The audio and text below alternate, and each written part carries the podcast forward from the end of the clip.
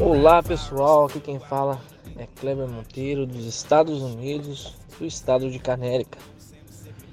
Bom, hoje eu quero só é, complementar é, um pouco mais as informações aqui sobre a, a crise que vem acontecendo, né? Como a gente vem acompanhando há um bom tempo já, a, o preço das coisas estão subindo, né? E hoje, ainda mais, temos a gasolina que está subindo muito, né? O preço da gasolina está subindo bastante. E também está faltando bastante coisa nas prateleiras dos mercados, né? Isso é uma coisa ah, um pouco preocupante. É, já, já, já estávamos esperando por isso, né? Devido à pandemia.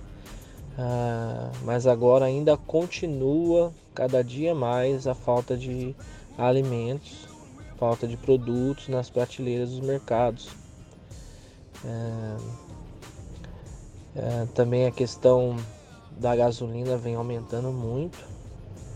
Aqui no meu estado está o preço de 3,46, em alguns lugares até 3,50, 52.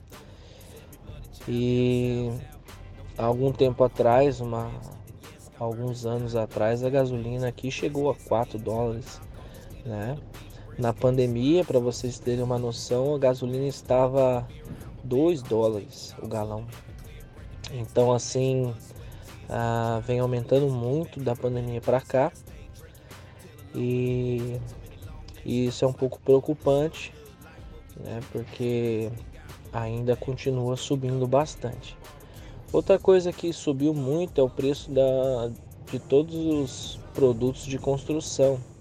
Sabemos que os Estados Unidos ele comporta aí, né, a grande parte aí do, dos trabalhos na construção, né? Tem muitos trabalhadores de construção e o preço está muito alto também das mercadorias referentes à construção, né?